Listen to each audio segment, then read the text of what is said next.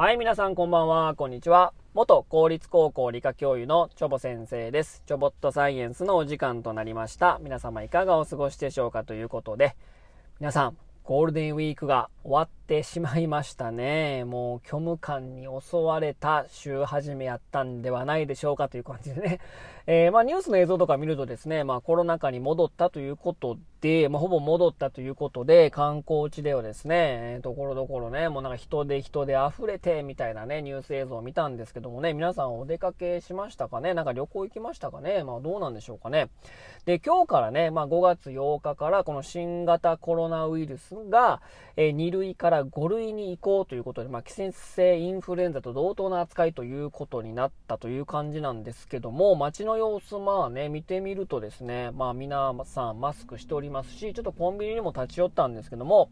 えー、コンビニの店員もですね、マスクしておりますし、もう意味のないパーテーションもね、レジ前にね、まだ設置されていったと。いう感じなんですけど、まだ全然なんか全然変わってないなっていう印象を受けたんですけどもね、どうですかねということでね、うん、まあね、まあ、新型コロナウイルスについてね、まあ、いろんな配信私しておりますけども、そろそろまあ新型コロナウイルスとは何やったんかっていうね、まあ、まとめ配信とかっていうのもね、まあ、やっていこうかなというふうに思ってるんですけども、えー、まあこの感染症って言われますよね。感染症、まあ、人からうつる。だからマスクしましょうとかね、ワクチン打ちましょうっていう、まあ、対策になったわけですけども、このね、感染症、人からうつるというものが、もうそもそもが、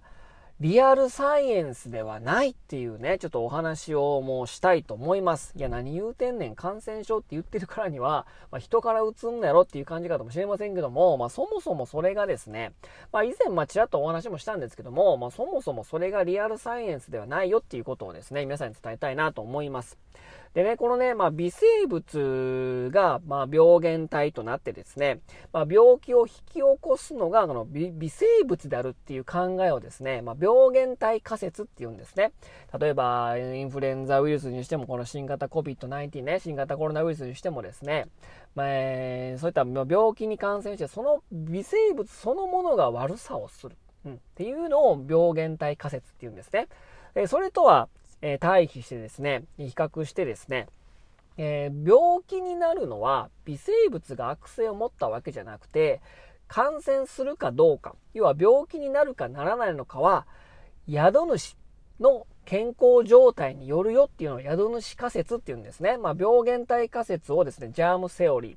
で宿主仮説をテレインセオリーって言うんですけども、そもそもが病原体仮説っていうそのものがですね、リアルサイエンスではないんですよ。じゃあなんで、この微生物がね、病原体を持って、まあ、微生物が悪さをしてるんだっていうことになったのかっていうことなんですけども、まあ、それはですね、えー、細菌学の父と言われるですね、ロベルト・コッホとルイ・パスツールの影響が大きいんですね。で、特に悪名高いのは、悪い、悪いって言い方あれかもしれないけど、もうそういう風に流れにさせたのは、ルイ・パスツールなんですよ。もうこいつがね、やっちゃってんすよね。うん。で、この、まあ、ルイ・パスツールなんですけども、えー、1876年にですね、えー、コッホがですね、まあ、炭疽菌を単理化して、えー、炭疽菌がですね、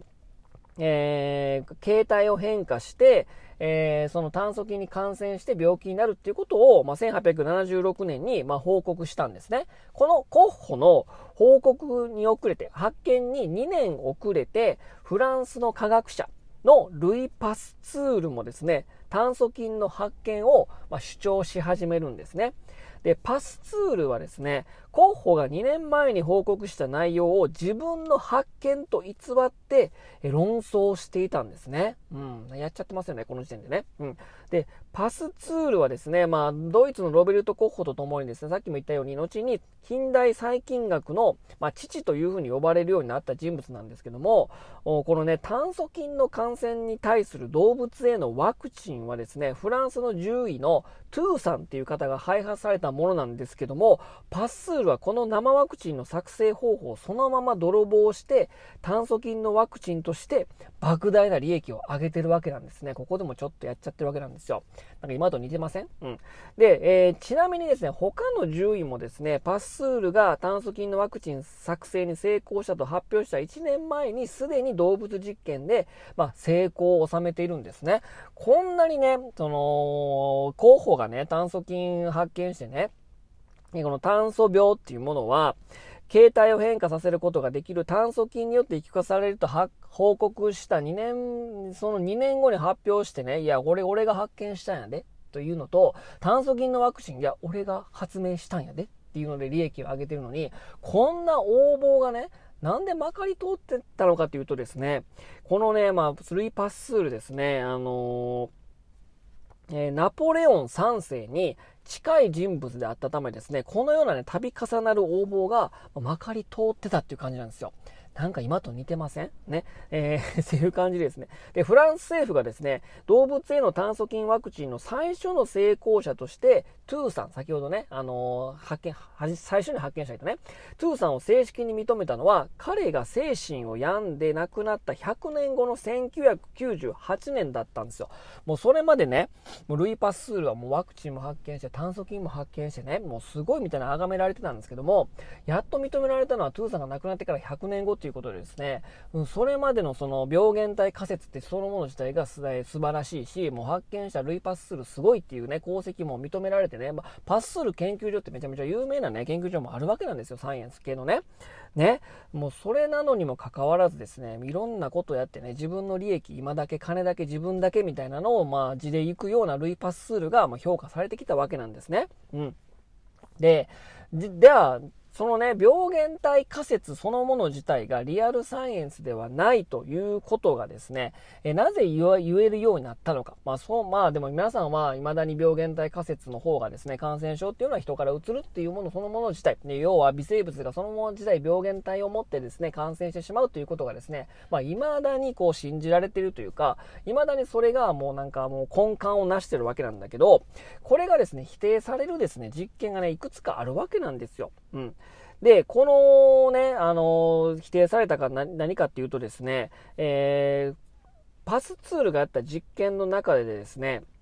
えー、狂犬病というね、まあ、脳炎で、えー、死亡した死体の脳組織や狂犬病に罹患していると推定される犬の脳組織を取り出して、それを犬の脳に注射することで同じ脳炎を作り出すことに成功したということを報告した論文があるわけなんですね。ルイ・パッスールがですね。要はその、狂犬病ウイルスに感染したですね、狂犬病になったら脳炎になっちゃいますから、その組織を取り出して別の犬の脳に注射でピュッて言って、いや、ほら、同じね、脳炎になったでしょほら、ね、病原体仮説や、やっぱり病原体、微生物そのものが悪さしてるんだよっていうことをですね、発表したんですけども、そもそもね、そもそもね、そんなこと自然界では起こらないんですよ。わかります？注射器でね、脳の中にダイレクトで、その脳炎かの起こさせるウイルスそのもの、脳炎ウイルス、その狂犬病ウイルスを脳に注射されることなんかないじゃないですか。で、そもそもね、あの、注射器を脳の頭蓋骨取ってね、脳の組織にビュンって注射打ったらね、そらね、脳炎になるよ。脳が炎症起こるよ。なぜそこに疑わなかったのかということなんですよ。うん。ね。やるならね、その、あの、あれなんですよ。対象実験が必要で、生理食塩水が入った注射器を脳に、え、直接的に打つのと、脳炎ウイルスが入ったものを脳組織に直接ダイレクトにピュンって打つ対象実験が必要にもかかわらず、そのことをしてないんですよ。うん、そもそもね、ダイレクトに注射してね、ほら、病原体が悪さしてるよっていうのをね、やってるわけなんですよ。で、さらにね、その、否定するやつでね、えっと、あの、あれですね、100、えっと、多くの人が亡くなってしまったですね、100年前以上に起こったですね、えー、っと、あの、スペイン風邪についてもですね、スペイン風邪に、えかかってしまった人の、えっ、と、唾液とかですね、えそういった、えー、組織をですね、他の健康なですね、え、軍人に、えー、あのー、まあ、要は唾液を与えて、あと席を近くで、こう、席ゴンゴンしてもらった時に、えー、それがですね、その軍人がですね、同じ100日あ、同じスペイン風邪に罹患しなかったっていう研究結果もありますし、で、このね、先ほどの、えっ、と、脳にダイレクトに脳組織を打ったっていう実験方法に従ってですね、他の研究機関で同じ実験を行ったところ、一度も同じ脳炎を作ることができなかったっていう研究結果もあるんですね。なので、再現性のない実験はですね、エビデンスにはなりませんということなんですよ。だからパス数が嘘をついてたんですね。なので、もうロベルト候補にね、えー、追いつけ追い越せでね、もう焦ってたんでしょう。なので、ただの一度も動物に微生物を感染させて同じ病気を引き起こすことができなかったとね、えバスロも、ね、正直述べてんすよね。なので、つまりですね、彼はですね、正真正銘のですね、まあ、詐欺師に近いんですよ。うん。で、最後のね、遺言です。はい。な、パスツールがなくなるときにですね、何と言ったかっていうとですね、ベシャンは正しかった。微生物は何もしない。宿主の状態が全てだということなんですよ。これ分かりやすく言うとですね、私の病原体仮説、ジャームセオリーは間違っていた。細菌を取り巻く環境が病気を作用するのだということなんです。このベシャンは何かというとですね、えー、ルイ・パスツールのですね、まあ、師匠にあたる人なんですけども、ベシャン博士はですね、病気を引き起こすのは微生物ではない。微生物の感染後に病気になるかどうかは、私たち人間の体の状態であるということで、先ほど言った宿主仮説を主張してた方なんですね。で、なので、もうベシャンは正しかったということも遺言で述べてますしですね、でこのベシャンの研究とかも結構窃盗してるんですよね、ルイパスするね。なので、感染症そのものは、人からうつる、感染するっていうわけじゃなくてですね、宿主の状態、我々の健康状態によるよということなんでございますね、ということなんですよ。だから我々がやっている今の感染症対策は、病原体仮説をメインに考えているので、そのそのもの自体はですね、もうリアルサイエンスではないということなんですね。要は病原体仮説ではなく、宿主仮説が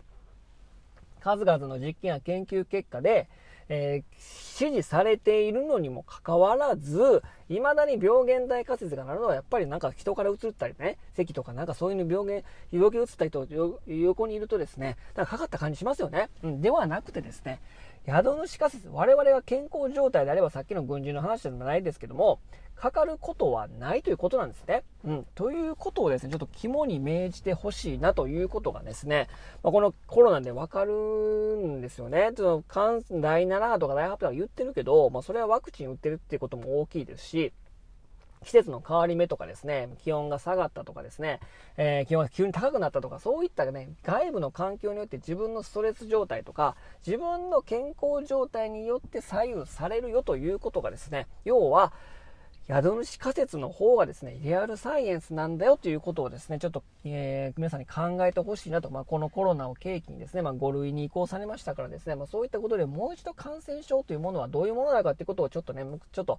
真剣にですね、もう一度改まってね、考えてほしいなと思ってこの配信をいたしましたということで、今日はこの辺にしたいと思います。それでは皆様さよなら、バイバイ。